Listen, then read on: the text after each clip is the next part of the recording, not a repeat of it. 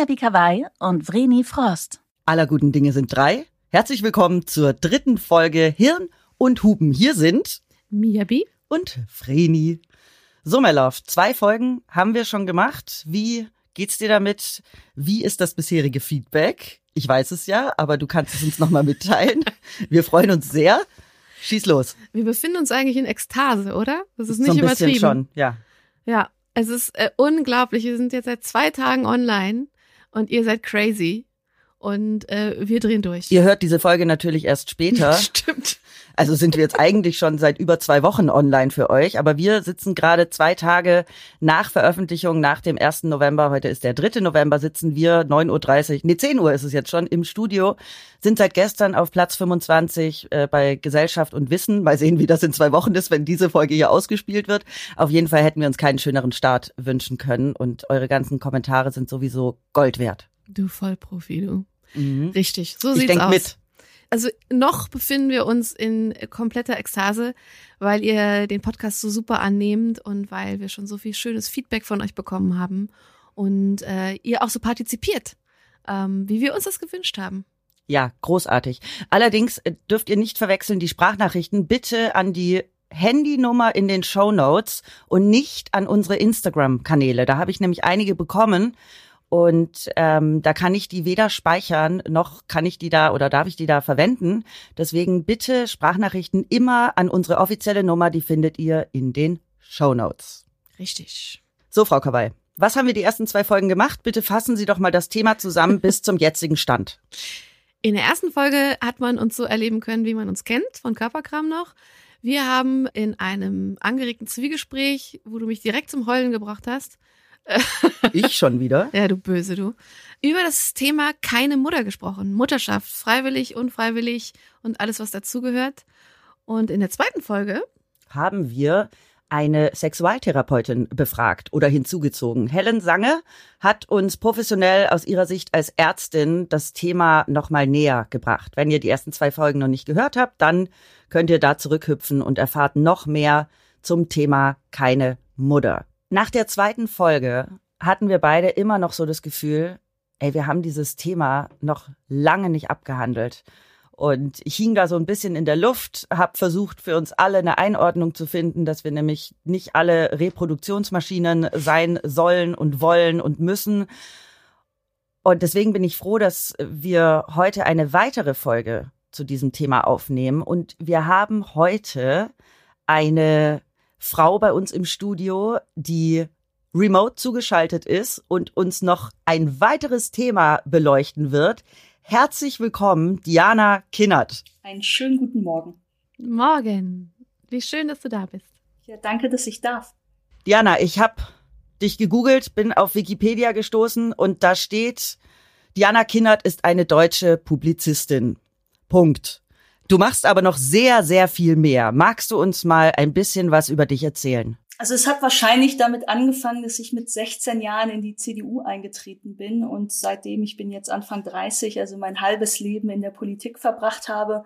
Da habe ich ganz unterschiedliche Dinge gemacht. Ich war einige Jahre lang Stabsleiterin vom Bundestagsvizepräsidenten der CDU im Deutschen Bundestag.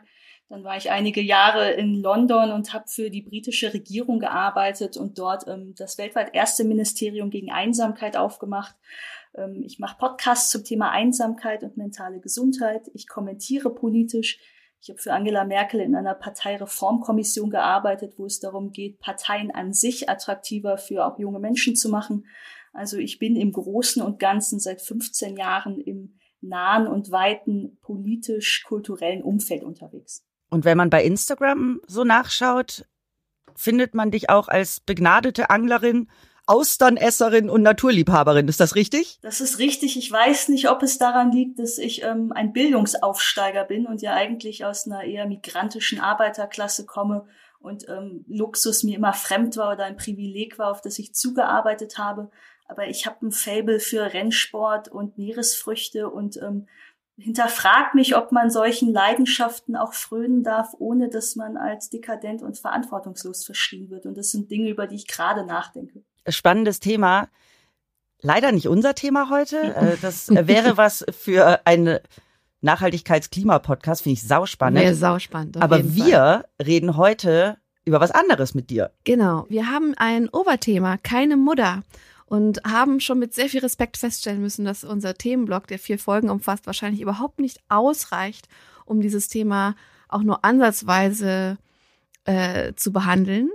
Aber wir versuchen in den vier Folgen so viele Sichtweisen und Stimmen zu sammeln, die das Thema umfasst und freuen uns deswegen wahnsinnig, dass du heute zu uns geschaltet bist und äh, mitmachst. Wir müssen gestehen, es war gar nicht so einfach, eine prominente Gästin zu finden. Alles andere ist einfach. Genau, was wir aber auch gut verstehen können, denn das Thema, egal äh, Mutterschaft gewollt, ungewollt, Sterilisation, unerfüllter Kinderwunsch oder auch Regretting Motherhood, das sind alles Themen, die fasst man nicht so gerne an, dazu spricht man ungern öffentlich. Es ist natürlich auch sehr privat und äh, so sensibel, dass es auch polarisiert. Und umso glücklicher sind wir, dass wir dich heute befragen dürfen. Du lebst mit einer Frau zusammen und wir möchten natürlich hier unbedingt das Thema mal ein bisschen besprechen. Wie sieht es da mit Kinderwunsch oder nicht aus und den Möglichkeiten, die man dann hat in einer gleichgeschlechtlichen Beziehung? Also ich habe beim Thema überlegt, dass es ein Thema ist, mit dem ich noch nie irgendwie öffentlich verbunden war. Ich habe auch noch nie den Drang gefühlt, da unbedingt mich zu positionieren zu müssen, weil ich bei Mutterschafts- oder Elternschaftsthemen gar nicht so eine castbare Position habe. Also ich habe nicht das Gefühl, dass ich in irgendwelchen Debatten, die da vorkommen, ähm, eine sehr, ein sehr bestimmtes Plädoyer aufnehme. Für mich war das Thema Mhm. als ähm, lesbische Frau, die jetzt gerade 30 geworden ist, auch immer so ein bisschen ähm, abwesend. Also ich habe noch nie so einen starken Drang gefühlt. Ähm, das kommt jetzt so ein bisschen, dass ich mich mit Kindern beschäftige. Und in meiner privaten Situation ist es so, dass ich seit zwei Jahren eine Lebenspartnerin habe, die vor zwei Jahren, als sie in mein Leben gestoßen ist, einen neunjährigen Sohn hatte. Das heißt, ich habe jetzt seit zwei Jahren ein Kind in meinem Haushalt, in meiner Familie, auch in meiner Beziehung, den ich als Neunjährigen kennengelernt habe, der dann zehn Jahre alt wurde, der jetzt elf ist. Und das ist für mich keine direkte Mutterschaft, aber ich bin ja sehr ähm, unmittelbar mit total vielen Erziehungsfragen konfrontiert. Was hat das mit dir gemacht? Ich meine, du kriegst nicht nur eine neue Partnerin, sondern direkt auch ein Kind mit? Naja, zumindest ähm, ist es extrem in meine Routinen gegangen. Ich war jemand, und das hat man vielleicht eben aus diesem ganzen politischen Wirken rausgehört, der extrem wechselhaft und aber abenteuerlustig und intuitiv in Themen und Jobs und Projekte reingestürzt ist, der mal irgendwie nachts durchgearbeitet hat, weil mir mal danach war, dann zwei Tage über irgendwas grübeln musste und mich nicht aus dem Bett bewegt habe. Und jetzt ist es so, dass man eben um sechs Uhr zusammen aufsteht und frühstückt, dass es total klar ist, dass ich abends, wenn ich mit der Familie Fernseh gucke, keinen Film gucken kann, der ab 16 ist, sondern der muss auch familientauglich sein. Also ich habe Routinen entwickelt, die mich selbst geerdet haben. Also es hat mir was abverlangt und mir gleichzeitig etwas Gesundes gegeben. Und es ist natürlich auch eine Verantwortung, wenn ich drüber spreche. Also wenn ich heute ähm, zum Beispiel über diese Erziehungsfragen spreche, dann weiß ich, dass es nicht mehr etwas ist, wie das bei mir in den letzten Jahren war, dass es eigentlich niemanden berührt, wenn ich über mein Leben rede, außer mich selbst, sondern dann muss ich schauen, ob ich nicht die Privatsphäre meiner Frau, die Privatsphäre des Kindes auch verletze, ob ich sie würdevoll behandle, was ich teile. Und das sind schon Verantwortungsdimensionen, die ich vorher nicht kannte. Jetzt bist du da ja von 0 auf 100 in, in diese Struktur reingestolpert, wenn ich das mal so lapidar ausdrücken darf. Das stimmt, also du, ja. es gab nicht die Schwangerschaft vorher und das Reinwachsen in die Situation, in die Familiengründung und das klingt, finde ich, extrem spannend, aber auch nach einer relativ radikalen Umstellung. Das kann auch nicht immer einfach gewesen sein, oder? Das stimmt. Ich muss sagen, dass bei mir ja ein paar Dinge zusammengekommen sind. Ich glaube, wenn man seine ganzen Zwanziger ähm, wild und verantwortungslos in Berlin verbracht hat, dann sehnt man sich auch nach ein bisschen Erdung und ein bisschen Routine. Die ist bei mir auch dadurch eingeleitet worden, dass wir die Pandemie hatten. Also da war ich auch das erste Mal äh, gezwungen, abends zu Hause zu sein, was ich vorher gar nicht so richtig äh, kannte eigentlich. Das ist alles schon zusammengekommen. Also eine, glaube ich, eher intuitive Art und Weise, im Alter jetzt so ein bisschen ruhiger zu werden. Auch die Art und Weise, dass mich Pandemie gelehrt hat, wie ähm, fruchtbar und ertragreich es sein kann, wenn man mehr Routinen hat, wenn man ruhiger wird. Und dann kam natürlich diese Beziehung mit dem Kind sehr plötzlich. Ähm, aber wir haben das schon auch gut gemanagt. Also wir hatten ja zu Beginn dieser Beziehung zwei Haushalte. Es ist ja so, dass es dazu noch einen Vater gibt. Das heißt, das Kind ist ja dann auch nicht die komplette Zeit bei uns, sondern zwei Wochen bei uns, zwei Wochen beim Vater, wo man eine Art und Weise hat, natürlich auch sich zu erholen oder zu reflektieren. Was hat man da erlebt? Wie kann man das besser hinkriegen? Das sind schon Pausen, die ähm, auch gut getan haben. Hast du denn den Wunsch nach weiteren Kindern? Tatsächlich schon. Nicht in so einem extrem dringlichen und pathetischen Sinne, aber einen fast freundschaftlichen Gedanken, dass ich das eigentlich ganz schön finde, auch ein Kind kennenzulernen. Nicht erst mit neun, was einen ganz anderen äh, Zauber ja auch hat, weil wir viel freundschaftlicher miteinander umgehen. Aber jemanden von Grund auf kennenzulernen, von Grund auf zu begleiten, ähm, das ist für mich ein ganz zärtlicher Gedanke, den ich schön finde. Wie funktioniert das bei gleichgeschlechtlichen Paaren? Welche Herausforderungen hat man? Welche Möglichkeiten hat man? Also die Wahrheit ist, dass ich mich da vor etlichen Jahren mal aus einem Jux mit beschäftigt habe. Also nicht, weil ich vor etlichen Jahren, ich habe es ja gerade gesagt, in meiner wilden Berlin-Zeit ähm, unbedingt selber schon wollte mit einer festen Partnerin, sondern weil ich mich politisch mal damit beschäftigt habe. Und da gab es einen bestimmten Sachstand, wie es ist, wenn man in Dänemark heiratet, weil man konnte in Deutschland noch nicht, wie es ist, wenn ähm, die lesbische Partnerin quasi das Kind adoptieren muss, weil es dann nicht die leibliche Mutter ist, wie das mit der Samenspende geht ähm, und habe herausgefunden, dass es sich einfach alle paar Monate, je nachdem, wo man ist, verändert. Äh, welche Regierung da ist, welche nicht, wo kann man heiraten, wo kann man adoptieren, wie funktioniert das Verfahren, wie funktioniert die Samenspende. Und deswegen bin ich da gar nicht so krass im Thema. Also es ist aber allein das ist ja schon eine Zumutung, dass man das Glück haben muss, dass es genau in dem Moment, wo man vielleicht selbst betroffen ist, diskriminierungsfreier zugeht wie zuvor.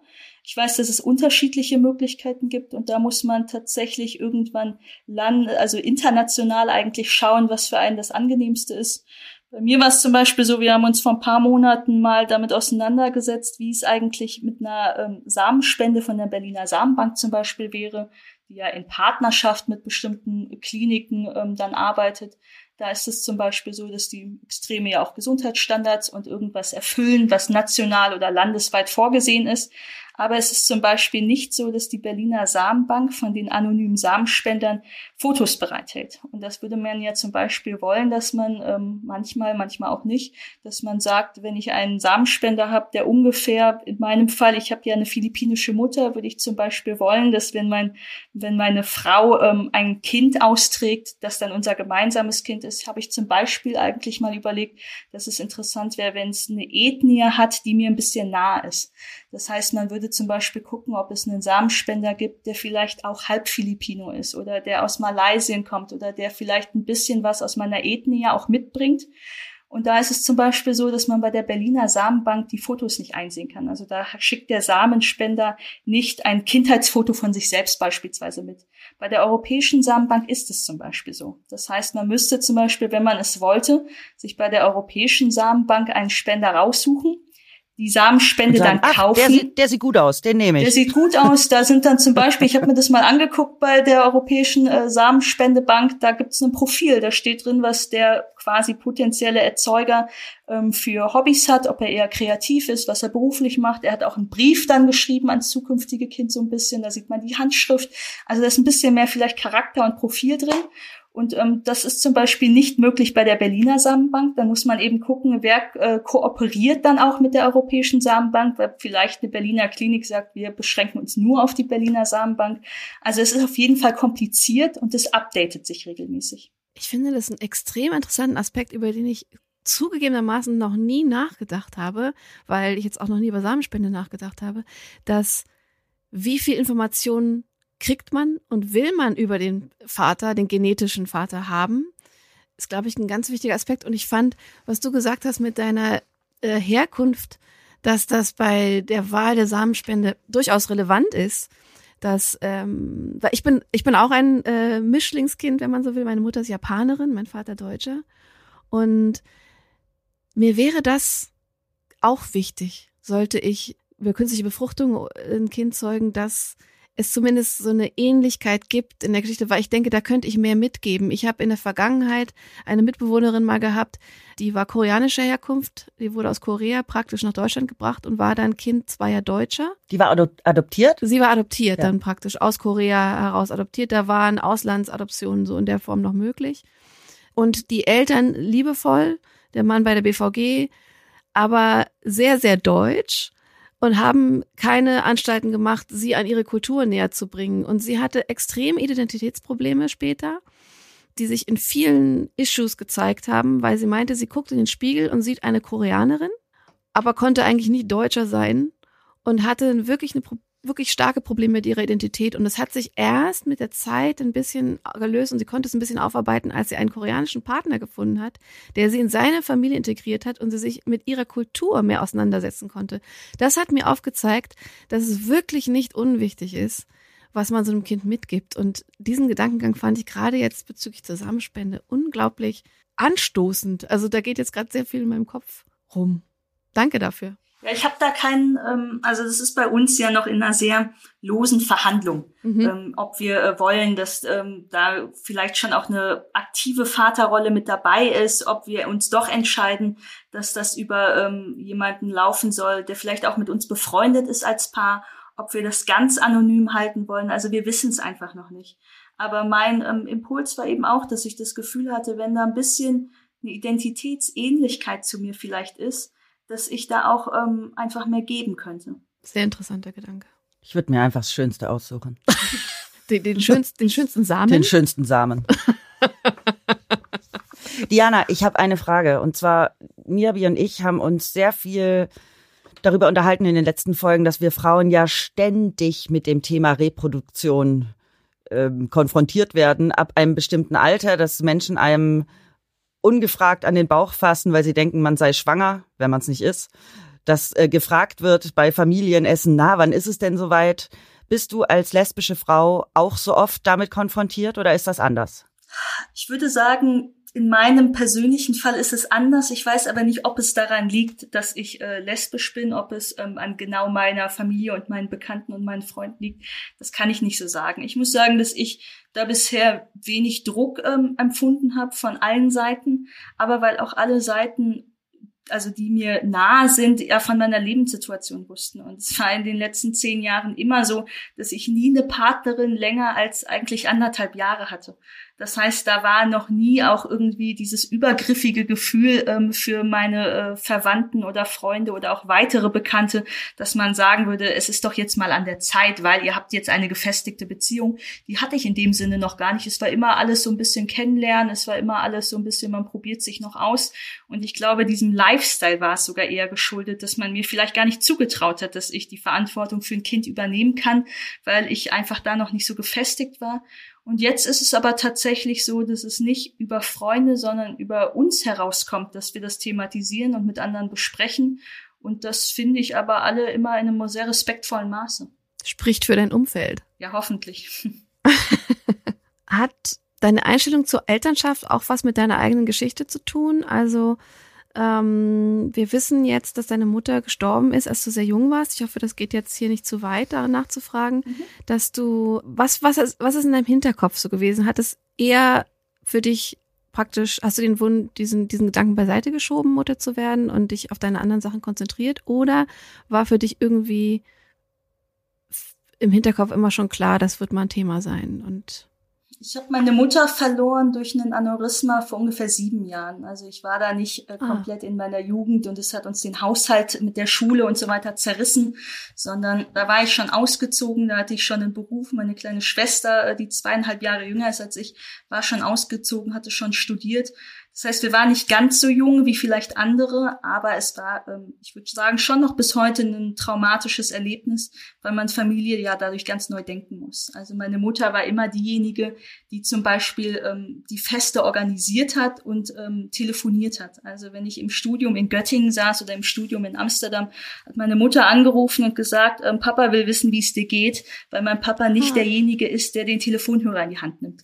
Und so bin ich auch nicht. Ich wusste, meine Mutter ruft immer an und ich wusste, dass meine Mutter erzählt mir, wie es meiner Schwester geht. Also meine Mutter hatte eine Klebstofffunktion in unserem Familien, ähm, in unserem Familienkonstrukt, das ja auf einmal ähm, komplett zerbrochen ist. Und auf einmal hat man gemerkt, es ruft keiner mehr den anderen an.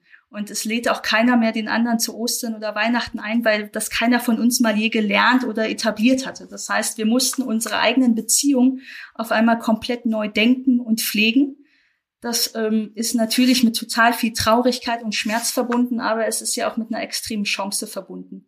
Also bei mir ist es jetzt so, dass ähm, wenn ich in Berlin weiß, es wird Dezember und meine Freunde, ähm, die so Ende 20, Anfang 30 sind, fahren jetzt wieder ähm, nach Nordrhein-Westfalen oder nach Schleswig-Holstein oder nach Baden-Württemberg zu ihren Familien, dann weiß ich schon immer, ich ähm, kann in Berlin bleiben, weil mein Papa und meine Schwester kommen zu mir. Das habe ich mir jetzt als neue Routine so aufgebaut. Und das ist schon etwas, ähm, wo ich eine ganz neue Souveränität entwickelt habe wo ich einen neuen Wagemut entwickelt habe, wo ich entwickelt habe, dass ich auch Sachen kann, die ich mir vielleicht vorher gar nicht zugetraut habe. Und daraus ist schon eher das Gefühl gewachsen, dass ich mir deswegen auch eine ganz eigene Kernfamilie zutraue. Auch ein schöner Gedanke. So hat man aus diesem ja schlimmen Verlust für sich selbst nochmal das Leben oder wie man leben möchte, wie man mit anderen zusammenleben möchte, neu definiert. Und es gibt mir eine Art von Natürlichkeit. Ich, ich, ich sehe nicht extrem pathetisch auf Mutterschaft oder auf Elternschaft oder lese tausend Erziehungsratgeber jetzt gerade, wie man mit dem Elfjährigen und seinem Handyzocken umgeht, sondern es ist einfach da. und ich weiß auch irgendwie, wenn mein Vater irgendwann stirbt, dann ist es so. Und wenn meine Schwester irgendwie ähm, mal dann nur bei mir ist oder ich äh, vielleicht auch irgendwann wieder Single bin, weil es nicht geklappt hat ähm, und dann auch schauen muss, wie kann ich dann vielleicht Kontakt halten zu dem Elfjährigen, der mir dann vielleicht extrem auch schon ans Herz gewachsen ist. Das sind alles neue Konstrukte, das kann passieren, weil man sich nicht sicher sein kann. Und dann glaube ich aber, und da bin ich am Ende ja tatsächlich auch ein religiöser Mensch, dass ich das Urvertrauen habe, dass wir all die Krisen und Momente, die wir haben, deswegen haben, weil wir imstande sind, auch damit umzugehen. Und das ist schon etwas, das ich vor allem auch aus dieser Trauererfahrung mitgenommen habe. Hm. Es ist schön, wenn man daraus sehr so viel Stärke ziehen kann, ne? Dann Absolut. Letztendlich auch aus, ich meine, das war viel zu früh, aber es ist ja auch in gewisser Weise unvermeidbar, dass wir mit Tod und Trauer umgehen müssen, Verlust. Und ähm, ist sehr beeindruckend, was das für Denkanstöße und auch Handlungsanstöße losgetreten hat. Und ähm, ich kann mir vorstellen, dass das jetzt in, in der ähm, neuen Rolle, ich nenne das mal neue Rolle, also seit zwei Jahren, äh, in der man jetzt eine Verantwortung hat, nicht nur für sich selbst, sondern in gewisser Weise für eine Familie, auch großen Einfluss genommen hat. Finde ich beeindruckend. Du bist politisch sehr engagiert, bist schon lange in der Politik und in Deutschland ist es so, dass gleichgeschlechtliche Paare eine Kinderwunschbehandlung selbst finanzieren müssen. Da übernimmt die Krankenkasse keinerlei Kosten. Weißt du, warum wir politisch hier noch nicht weiter sind? Oder wie, wie, ja, wie ordnest du das Ganze ein? Also ich habe das Gefühl, als jemand, der ja selber ähm, in seiner Kindheit, Jugend bemerkt hat, dass er lesbisch ist, jemand, der die letzten 10, 15 Jahre für Diskriminierungsfreiheit sich da auch engagiert und gekämpft hat, gerade auch in einem christlich-konservativen äh, Milieu, wie das bei uns in der Union ist, dass ich ertragen muss, dass man ein Nein zur gleichgeschlechtlichen Ehe äh, abgibt, nicht weil man irgendwie aus juristischen Gründen oder kulturellen Gründen so eingestellt ist, sondern weil man auch ganz blank homophob ist. Das sind ja alles Erfahrungen, die ich kenne. Und trotz dessen spüre ich ja auch, dass das ganze Thema Gender, Nicht-Binarität, Geschlechterrollen, ähm, wie geht man ähm, auch damit um, wenn man ein Kind ähm, nicht binär erzieht, ähm, wenn da vielleicht auch beim einigen Ideologie stärker ist als die Intuition, dass man Freiräume schafft und das Kind sich das selbst aussuchen kann und so. Das ist ja noch ein extrem umkämpftes Spannungsfeld bei uns. Und ich erkläre mir das so, dass es, wenn es gesellschaftliche Spannungsfelder gibt, natürlich es so sein muss, dass demokratische Politik darauf immer verzögert reagiert. Also wir haben eine Feminismusbewegung seit äh, ja, 100 Jahren eigentlich. Und wenn wir über Frauenquote und so weiter reden oder Fotos von DAX-Vorständen sehen, dann kommt es einem so vor, als ist man da keinen Schritt weitergekommen. Mhm, ja. Und das ganze Thema ähm, Akzeptanz Homosexueller, wie gehen wir aber auch jetzt gerade eben mit, ähm, mit Geschlechterrollen um. Also ich bin tatsächlich ja schon auch öfter in queeren ähm, Szenen unterwegs gewesen und extrem als rechtspopulistisch ausgestoßen worden, weil ich nicht äh, mich nach Personalpronomen erkundigt habe. Wo ich sagen würde, wenn sich jemand bei mir mit Personalpronomen äh, vorstellt, die ich vielleicht auf den ersten Blick nicht vermutet hätte, dann nehme ich sie an und würde da vermuten, dass ich da gerade auch aus meiner eigenen Geschichte auch eher empathisch ähm, und vorsichtig mit umgehe. Aber teilweise äh, ist das ja so ein Gebiet, wo man sehr herb angegangen wird, wo man kein Verständnis dafür hat, auch wenn ältere Generationen damit noch so ein bisschen strugglen wo man nicht genau weiß, was bedeuten jetzt äh, 70 verschiedene Geschlechterkategorien, die man anklicken kann. Und das sind ja alles Dinge, ähm, wenn naja, es ja auch vier. um sexuelle Orientierung. ja, es kommt drauf an. Es gibt ja eben, es gibt Plattformen, wo es tatsächlich ähm, einfach, wo es da Unterschiede gibt oder auch wo andere sexuelle Orientierung noch hinzuziehen als die, die man bei so einem LGBTQI-Dach ähm, jetzt mal ausdefiniert hat. Also es ist ein umkämpfter Bereich, weil die Deutungshoheit bei niemandem per se liegt. Das war jetzt eine sehr politische Aussage. Ja gut, danach haben wir gefragt. Trotzdem würde mich interessieren, ich meine, es, es gibt ja gewisse Voraussetzungen, um äh, die man erfüllen muss für eine Finanzierung der Kinderwunschbehandlung durch die Krankenkasse und auch Förderung durch Bund und Länder. Dazu gehört unter anderem auch, das Paar muss verheiratet sein, und so weiter. Und eben auch die Nichtfinanzierung von gleichgeschlechtlichen Beziehungen, um äh, da nochmal zurückzukommen auf das Thema. Ist das etwas, von dem du sagst, das möchte ich geändert sehen? Oder als äh, in deiner Partei, dass du sagst, das ist, die CDU unterstützt das nicht und ich, da gehe ich mit? Also ich habe da gerade diesen äh, weiten Exkurs zu gemacht, weil ich eben seit 15 Jahren in all diesen mhm. Gebieten ja lobbyiere, aktivistisch aktiv bin, für eine Veränderung kämpfe und nachvollziehen mhm. muss, woher kommen die, äh, woher kommen die Abneigungen, woher kommen die äh, Hemmungen, wo kommen die Bremsklötze her. Und da ist es, glaube ich, wichtig zu verstehen, wo die unterschiedlichen Motive sind, dass man die auch argumentativ auseinandernehmen kann. Ich selbst bin bei diesem Thema, äh, das kann man sich vorstellen, extrem progressiv aufgestellt. Ich empfinde da überall extrem mhm. viele Diskriminierungen und glaube, dass man zumindest äh, die sexuelle Orientierung da raushalten muss. Also es kann beim Adoptionsrecht nicht danach gehen, dass Homosexuelle ähm, per se ausgeschlossen sind, sondern man, man, muss das Paar dann nehmen und mit dem Paar gemeinsam erarbeiten, ähm, seid ihr bereit dafür oder nicht. Wenn ich ähm, in einer lesbischen Partnerschaft bin und sage, ich äh, hasse Männer und mein Kind darf sowieso nichts mit Männern zu tun haben, dann liegt es nichts am, mhm. dann liegt es nicht am lesbisch sein, dass wir vielleicht nicht als Eltern nicht fähig oder nicht tauglich sind, sondern dann liegt es an einer persönlichen Einstellung. Aber genau die gleiche Einstellung kann äh, aus einer extrem politischen Sicht heraus ja auch ein heterosexuelles Paar haben oder ein verheiratetes oder ein unverheiratetes. Also worum es mir geht, ist, eine, nicht in eine extreme Identitätspolitik einzusteigen, bei der ich aufgrund unterschiedlicher Merkmale mhm. es total idealisiere, sondern bei dem es total egal ist, was man an privatem Glück mitbringt und einfach gemeinsam untersucht, ist da eine elterliche Tauglichkeit oder nicht. Und da stimmt es, das habt ihr gerade gesagt, dass es um sexuelle Orientierung geht, dass es um den Status der Heirat geht, dass es darum geht, ob ich da finanziell für gerüstet bin. Und das sind Dinge, von denen ich finde, dass sie inakzeptable Hürden sind. Absolut. Da stimme ich zu. Ich finde es auch nicht okay, dass gerade was das Thema betrifft, so hart diskriminiert wird. Oder auch mit so veralteten Werten wie einer Heirat.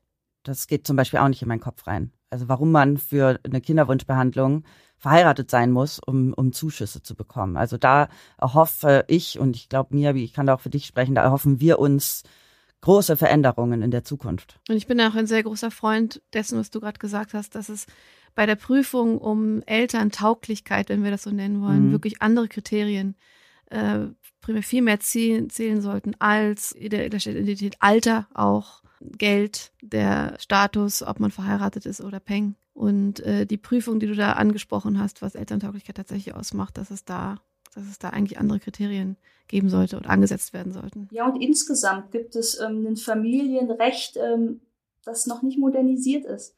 Also wenn der Elfjährige bei uns aus der Schule kommt und der muss von seinen Eltern was unterschrieben haben, dann ist er vielleicht eben gerade bei uns. Das heißt, er sieht seinen Papa im Zweifel zwei Wochen nicht. Mama kann aber gerade auch irgendwie eine zwei Tage auf Geschäftsreise sein und ich bin dann da zu Hause. Ich darf aber nicht unterschreiben, weil ich ja nicht quasi als drittes mhm. oder viertes Elternteil da anerkannt bin, sondern und ähm, die Freundin des Vaters ist auch schon seit vielen Jahren da und dürfte auch nicht unterschreiben. Und das sind so Sachen, wo man sich ja auch zum Thema Patchwork-Familie an sich eine totale Modernisierung wünschen würde. Absolut. Ganz wichtig. Du dürftest ja auch eigentlich im Krankenhaus auch nichts als engstes Familienmitglied gelten und äh, irgendwie Entscheidungen treffen oder sogar rein, oder? Ja, also dadurch, dass wir auch ja noch nicht mal verheiratet sind, die Nachnamen äh, wahnsinnig mhm. unterschiedlich sind, ist es, also die, die formale Beziehung ist, dass wir Fremde sind. Mhm. Und das ist ähm, auf eine Art und Weise, natürlich kann ich es idealisieren und sagen, aber es ist gerade schön, wenn man in dieser Freiheit sich als Freunde, als in einer Freundschaft begegnet und sich kennenlernt und frei füreinander Verantwortung übernimmt. Aber es ist vom, vom Gesetzgeber natürlich eine Demütigung, dass man da mit jemandem in einem Haushalt groß wird, dass man eine Erziehungsaufgabe mit übernimmt, dass man jemanden in einer langjährigen Beziehung ja auch lieben lernt und vor dem Gesetzgeber einfach immer noch als Fremder gilt. Demütigung finde ich hier ein gutes Wort. Ganz gutes Wort. Ähm, mich würde da mal interessieren, der Aspekt, hättet, würdet ihr ein Kind über künstliche Befruchtung zeugen ähm, und es würde dann einer von euch beiden praktisch ähm, die Eizelle, die befruchtete Eizelle eingesetzt werden. Wie sieht da die rechtliche Situation aus? Ist dann praktisch nur die Mutter, also die Frau, die das Kind austrägt und gebiert, die Mutter? Und wie ist der Status des, der, der Partnerin in der Situation? Genauso ist es. Ähm, die leibliche Mutter, der also die befruchtete Eizelle äh, eingesetzt wird, gilt dann als leibliche Mutter. Und die andere Mutter, die ähm, jetzt körperlich fachfremd ist, müsste sich rein adoptieren. Mhm. Und das ist natürlich ähm, oh. auch etwas, wo, wenn ich mich dann bewerben muss, erstmal als Elternteil, etwas ist, was ja auch ähm, ja total mit Diskriminierung verbunden ist. Also dass man diesen gesamten Prozess, ähm, eine Beziehung aufzubauen, sich überlegen, ob wir unserem Leben eine Elternschaft zutrauen, gemeinsam in diesen Prozess gehen, wie können wir ein Modell aussuchen, mit dem wir uns wohlfühlen, also auch mit einer aktiven, passiven Spender, äh, Vaterrolle und so weiter. Es ist so ein langwieriger Prozess, die finanziellen Mittel da aufzubringen, ähm, die Hormonbehandlung vielleicht, die mit einer künstlichen Befruchtung einhergeht, äh, mitzuorganisieren, ähm, die Schwangerschaft neun Monate lang ganz nah mitzuerleben, mhm. dadurch ja auch in seiner in seiner Partnerschaftsrolle über sich herauszuwachsen, weil man ja ganz anders fürsorglich dann ist, eine ganz andere Intimität miteinander aufbaut. Und dann muss ich mich noch formal vom Gesetzgeber bewerben um dieses Kind. Das ist ähm, ja die zweite Demütigung mal von den finanziellen, du hast es angesprochen, Aspekten mal abgesehen, du zahlst ja im Grunde für eine künstliche Befruchtung, die nicht unterstützt wird, weder von Krankenkassen noch vom Staat, plus Adoptionskosten, die auch auf einen zukommen. Das muss man sich auch erstmal leisten können und dann dem gesamten Druck und diesem Bewerbungsstatus auch noch mit einziehen. Also es ist Diskriminierung und Demütigung und macht einem in der gleichgeschlechtlichen Beziehung, glaube ich, auch diesen Kinderwunsch alles andere als leicht. Es ist ein Haufen Geld, den das mhm. kostet. Und gerade jetzt, wo wir viel ja auch über Energiepreise und so weiter sprechen, wird ja manchmal ähm, erst jetzt gerade publik, wie arm wir als Gesellschaft sind und wie viele Menschen ja eigentlich auch ähm, ja, am, am Minimum leben, am Existenzminimum leben. Daraus kann man sich errechnen, wie wenige vermutlich sich das dann auch eben leisten können. Und ähm, ich habe das ja. oft auch in äh, homophoben Kreisen in der Politik erlebt, äh, wenn es um Diskriminierungsfreiheit für Homosexuelle und so weiter geht, dass dann Homophobe ja oft zitieren, ja, aber das ist ja sowieso was Krankes, die bringen sich um, die sind depressiv, die sollte man eher aus dieser Last befreien, statt das noch zu fördern. Das ist ja irgendwie das, das zweite Vorurteil, wo man ja das Gefühl hat, ähm, also dass da mentale Schwierigkeiten bei Leuten entstehen, die gesellschaftlich diskriminiert und bespuckt und geschlagen werden und wo man homophobe Gewalt auch so selten wirklich nachvollziehen kann. Das, das kommt ja nicht von irgendwoher. Und wenn man sagt, dass genau ja. in diesen LGBTQ-Kreisen ähm, eben suizidale Raten, äh, depressive Auffälligkeiten so hoch sind, dann ist das ja ein Verschulden von Gesellschaft, dass wir diesen Menschen antun, weil wir Ganz sie genau. diskriminieren. Genau. Und ja. dann kann man erwarten Absolut. oder dann kann man, ich will es gar nicht vorurteils, ich will es gar nicht äh, verurteilend sagen, aber dann kann man natürlich darüber nachdenken, ob aus so einer persönlichen Krise heraus dann auch eine glanzvolle, äh, ambitionierte Karriere entsteht oder ob da vielleicht eben auch manchmal eine Arbeitsunfähigkeit entsteht, ob da eine Instabilität entsteht, ob da vielleicht auch entsteht, dass ich so sehr mit meinen Identifikationsfragen beschäftigt bin, dass ich in meinem Beruf noch gar nicht so stark aufgestiegen bin oder mich noch so lange damit beschäftigen musste, wer bin ich, dass ich dann erst mich mit 30 vielleicht frage, was will ich überhaupt machen. Das heißt, dass das vielleicht sogar ein betroffenen Zirkel ist, der sowieso noch mal per se finanziell schlechter gestellt ist weil da eben diese ganze, dieser ganze gesellschaftliche Schmerz noch hintersteckt und diese ganze, diese Instabilität verursacht durch eine diskriminierende Gesellschaft. Und dann muss man sich fragen, ob die Leute, die dann homosexuell sind, sich mit Mitte 20, Mitte 30 ein Kind leisten können, ist ein wahnsinnig geringer Teil. Und ähm, das ist mhm. aktuell dann so, dass diese Diskriminierung und diese Hürden, die wir haben, ähm, ja echt radikal sind. Das ist nicht nur irgendwie ein bisschen so, sondern das trifft genau diese Gruppe radikal. Und die dann auch noch diskriminiert werden in, in, in der Hinsicht, dass sie möglicherweise potenziell schlechte Eltern oder wären oder nicht zur Elternschaft geeignet sind, ist eigentlich skandalös. Ein Hohn. Mhm. Diana, was nimmst du mit? Dass ich ähm, mich auch, obwohl es meine eigene Situation eher erstmal lose betrifft, mich doch noch mal stärker damit auseinandersetzen müsste, was sind die juristischen Feinheiten jetzt gerade und in welchen Ländern hat man das wie geschafft zu überwinden? Also welche Allianzen gab es da? Sind das die, ähm, sind es die Sozialpolitiker gewesen? Sind es die Eltern gewesen, die sich für andere Eltern stark gemacht haben? Äh, sind es vielleicht auch moderne Konservative gewesen, die in den konservativen Kreisen da mal lobbyiert haben und mal gesagt haben, so ewig gestrig, das können wir uns heute nicht mehr erlauben. Also tatsächlich habe ich jetzt gemerkt, ähm, dass es so viele Diskriminierungen gibt, ähm, mit denen ich mich in den letzten Monaten, Jahren gar nicht mehr so doll beschäftigt habe, weil sie mich persönlich gar nicht so extrem jetzt betreffen, aber auch weil ich so viele andere Themen habe und wo es aber nötig wäre. Und ich glaube, dass gerade jemand, und das ist das ganze Thema Repräsentanz und auch Frauenquote und so weiter, wenn jemand eine Geschichte mitbringt, wenn jemand Merkmale mitbringt, durch die heraus er die Bedürfnisse einer Population besser verstehen kann, dann kann er auch deren Argumente besser vertreten. Und ich glaube, dass es mit noch stärker meine Pflicht wäre, als lesbische Frau, die Mutter werden will, genau mich dafür einzusetzen. Eine super schöne Reflexion. Vielen, vielen Dank. Ich finde auch, gerade den Gedanken, den du angesprochen hast, sich mal umzuschauen, in welchen Ländern hat es wie funktioniert, mit welchen Mitteln, welche Allies hatte man vielleicht, welche, welche guten Beispiele. Ähm, das ist auch ein Gedanke, den, den ich mitnehme, mir gute Beispiele abzuschauen. Ich habe auch extrem viel gelernt in den letzten 40 Minuten. Ich habe viele neue Denkanstöße und ich habe nochmal erkennen müssen, dass das weite Thema Mutterschaft ja noch so viel weiter geht als der persönliche Mikrokosmos oder die Thematik, mit der man sich vielleicht äh, naheliegender beschäftigt und dass dann noch sehr viel mehr aufzuarbeiten ist und zu bearbeiten ist. Vielen Dank für deine Einblicke. Danke, Diana. Danke, dass ich hier sein durfte. So, ihr Lieben, nächste Woche seid ihr am Zug, denn da kommt unsere Community-Folge zum Thema keine Mutter. Und damit werden wir diesen Themenblock abschließen. Bevor wir uns hier verabschieden, möchten wir euch aber bitten, so wie es jetzt schon tut, nach wie vor ganz aktiv uns zu unterstützen. So frech sind wir einfach. Bewertet uns, bewertet uns im Bestfall gut. teilt die Folgen. Äh, ja, teilt es mit eurer Community, mit euren Freunden. Ähm, regt die Gespräche an, regt die Diskussion darüber an. Das sind Themen, über die muss gesprochen werden, damit sich was verändert. Wir freuen uns mega auf die Community-Folge, sind schon ganz aufgeregt auf eure ganzen Nachrichten. Wir wissen, da ist schon viel eingetrudelt und wir hören uns nächste Woche bei Hirn und Hupen. Eure Vreni und eure Mia.